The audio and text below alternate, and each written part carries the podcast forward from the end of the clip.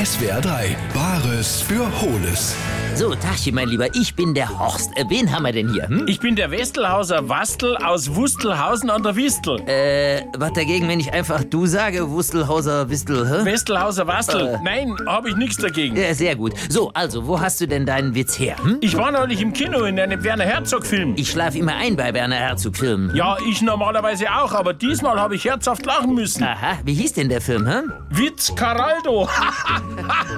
Äh, äh, Witzcaraldo statt Fitzcaraldo. Und du denkst, dass du dafür ein Händlerkärtchen kriegst? hä? Nein, weil der Witz kommt doch erst jetzt. Ja. Was macht eine Wolke, die Juckreiz hat? Ja, ich habe keine Ahnung. Ja, sie fliegt zu einem Wolkenkratzer. Ja, So, jetzt habe ich eine Ahnung. Diese Ahnung sagt mir, dass du kein Händlerkärtchen kriegst. Und jetzt zurück nach Wastelhausen an der Westel, Wustelhauser Wistel. hä? Westelhauser Wastel aus... Und tschüss.